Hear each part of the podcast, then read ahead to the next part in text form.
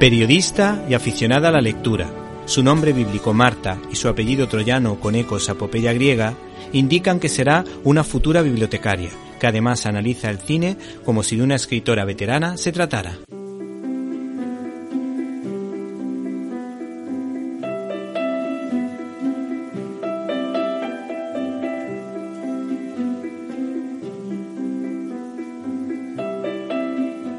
En este programa os recomendamos la película El discurso del rey, del año 2010, protagonizada por Colin Firth y Jeffrey Rush.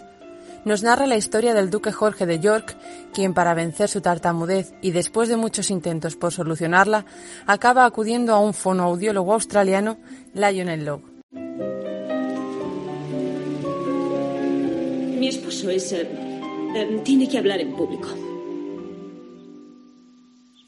He recibido.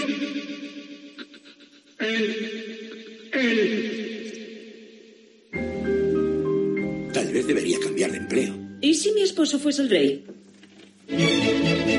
Mi esposo ha recurrido a todo el mundo. Introdúzcalas en su boca.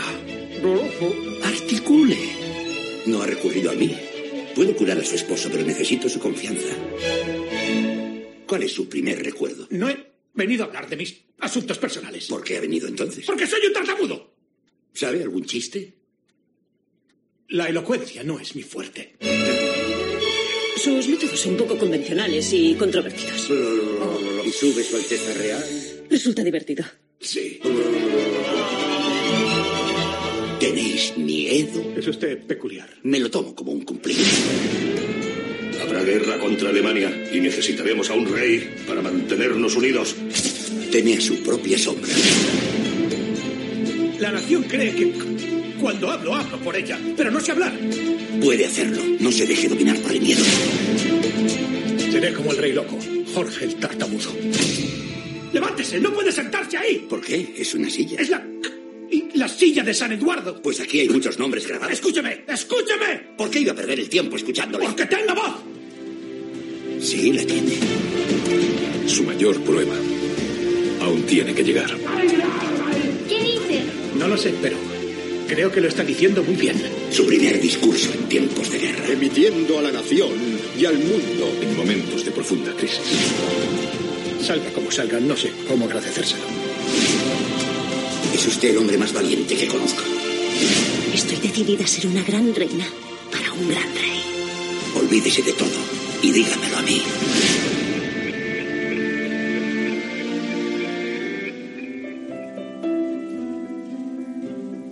La película nos muestra las dificultades del duque de York para poder hablar con normalidad, pero a la vez nos va enseñando cómo son sus relaciones familiares, tanto como con su padre, el rey Jorge V, con su hermano el duque de Gales David y su esposa y sus dos hijas, Isabel y Margarita. Además, nos muestra la importancia de los medios de comunicación y especialmente el poder de la radio para unir a todo un país, sobre todo en momentos difíciles. Por otro lado, cuando su hermano David es proclamado rey con el nombre de Eduardo VIII, tras la muerte de su padre, el rey Jorge V, Bertie cree que todo estará dentro de la normalidad y él no tendrá que preocuparse por dar más discursos. Lionel consigue que Bertie narre episodios de su infancia que muy seguramente tuvieron que ver en el desarrollo de su tartamudez y las dificultades que ello le supuso, y también lo duro que es para él no poder hablar claramente ni siquiera con su hermano David. ¿David se burlaba de usted? Oh, sí, todos lo hacían. Be- be- be- be- Bertie. Y mi padre lo alentaba. Decía, sácalo ya, muchacho. Decía que eso me haría parar.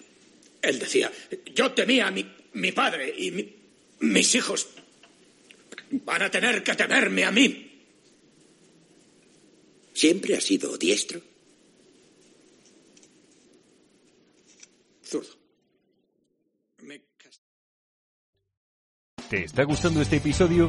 Hazte fan desde el botón Apoyar del podcast de Nivos.